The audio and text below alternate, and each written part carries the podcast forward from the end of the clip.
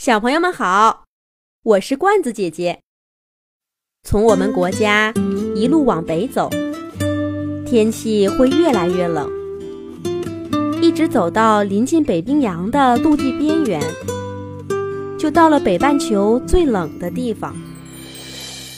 因为这里地势平坦，地上长着的都是苔藓地衣和矮小的灌木，所以。我们把这里叫做北极苔原。北极苔原的冬季，终日不见阳光，到处都是冰雪，很难见到生命的痕迹。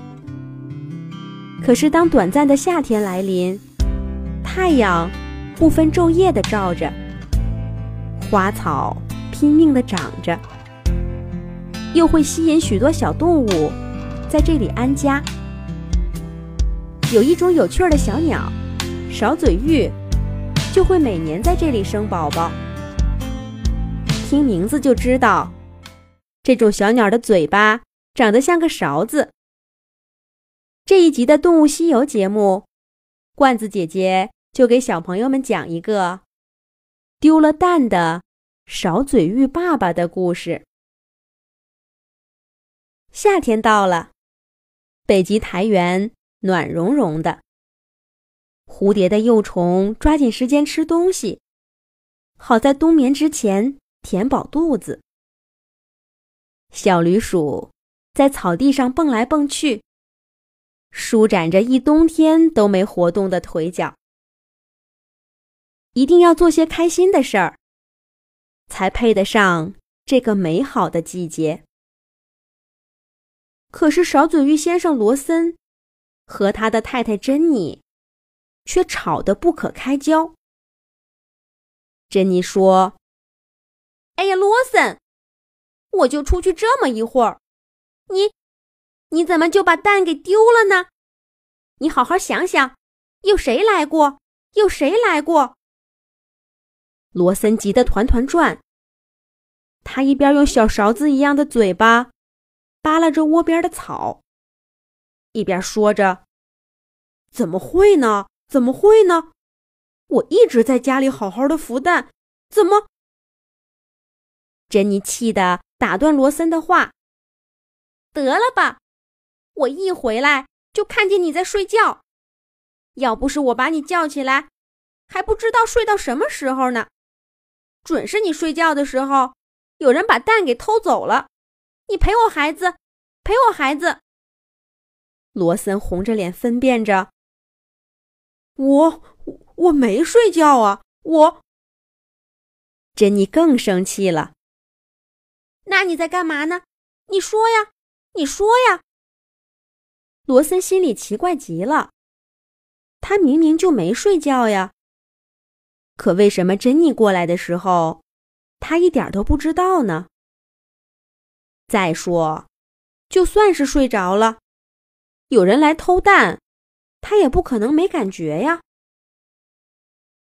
说起这窝丢了的蛋，那就更奇怪了。罗森在他和珍妮搭的地窝附近仔细的看了，连个脚印都没有。要说是地底下的动物给偷走了吧，那窝里也不应该整整齐齐的呀。罗森实在是想不明白了。这也的确不能怪罗森。他们少嘴玉祖祖辈辈不远万里，从温暖的东南亚回到北极苔原生孩子，还不就是看上了这里安全、天敌少吗？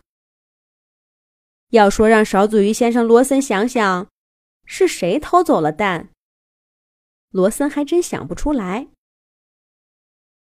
刚刚生出来两天的蛋，就这样离奇的失踪了。这样的事儿，罗森听都没听说过。也难怪珍妮都快崩溃了。不过不管怎么说，蛋毕竟是自己在家的时候弄丢了。罗森有点心虚，他小心翼翼的安慰着太太：“要不？”我们抓紧时间再生一窝蛋。你看，蛋虽然丢了，可窝不还好好的吗？”珍妮知道，再怎么埋怨罗森，蛋都不会自己飞回来。事到如今，也只好这样了。可是今年，珍妮跟小姐妹们约好了，去台湾过冬，早早就走。如今，其他勺嘴玉家都开始孵蛋了，而珍妮和罗森却连蛋都没有呢。搞不好，珍妮的假期旅行就要泡汤了。罗森拍着胸脯对太太说：“大不了。”孩子出生前你就走，其他的事儿都交给我，保证不耽误你度假。就这样，少嘴鱼先生罗森和太太珍妮抓紧最后的时间，又生了一窝蛋，跟上次一样，还是三颗。这一回，夫妻俩都打起了十二分精神。专心的孵蛋，每隔一会儿就用爪爪摸一摸，生怕蛋再像上一次一样离奇的失踪了。还好，这次的蛋好好的待在窝里，一直到宝宝们快出生的时候。别人家的小宝宝已经会叫爸爸妈妈了。珍妮的小姐妹露丝和莉莉准备启程了。罗森劝珍妮也跟着一起走，可是珍妮坚持要看一眼孩子们。是啊，哪个妈妈不想看一眼刚出生的小宝贝呢？咔咔咔，咔咔咔。两天以后，罗森正在孵蛋的时候。他肚子底下传来了啄蛋壳的声音，听起来这真是几个强壮的小家伙。珍妮也不出去找吃的了，她跟罗森一块儿，激动的等着。不一会儿，小家伙们从罗森肚子底下钻出来了。勺嘴玉真是富有生命力的动物。刚刚出生的小宝宝就会叫爸爸妈妈，还会自己找吃的。他们似乎天生就知道草地上哪些东西能吃。看着宝宝们这么健康，罗森和珍妮开心极了。不过，珍妮却等不到孩子们长大了。旅行团的小姐妹们。已经等他好几天了。丽丽昨天来说，要是珍妮不去，他们就先走了。罗森看着妻子矛盾的样子，又一次拍着胸脯说：“快去吧，孩子们就交给我。两个月以后，我带着他们去台湾跟你会合。”珍妮。为难的看着罗森说：“那真是辛苦你了，亲爱的。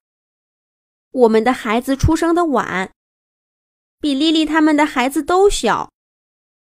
唉，要不是……”罗森怕珍妮想起伤心的事儿，赶紧说：“走吧，走吧，好好跟小姐妹们玩玩。再不走。”就错过台湾岛秋天的风景了。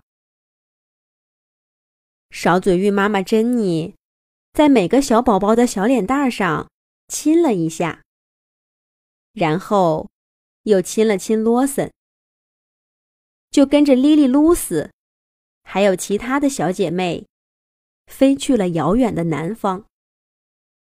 小宝宝们和爸爸又会发生什么有趣的事儿呢？那丢了的一窝蛋，究竟又去哪儿了呢？让我们下一集再接着讲。小朋友们可以让爸爸妈妈关注微信公众号“童话罐子”，上面每天都有每一集出现的动物朋友、有趣的图片、视频和小故事。小朋友们，再见。